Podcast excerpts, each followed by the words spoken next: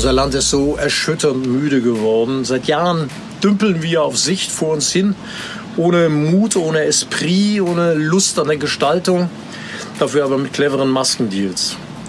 Also ich finde, wir brauchen dringend einen Wechsel an der Regierung, diesmal unter sozialdemokratischer Führung mit einem Kanzler Olaf Scholz, der für sozialdemokratische Werte, Weltoffenheit und Pragmatismus steht. Ich jedenfalls weiß, wo ich am 26.09. mein Kreuzchen mache.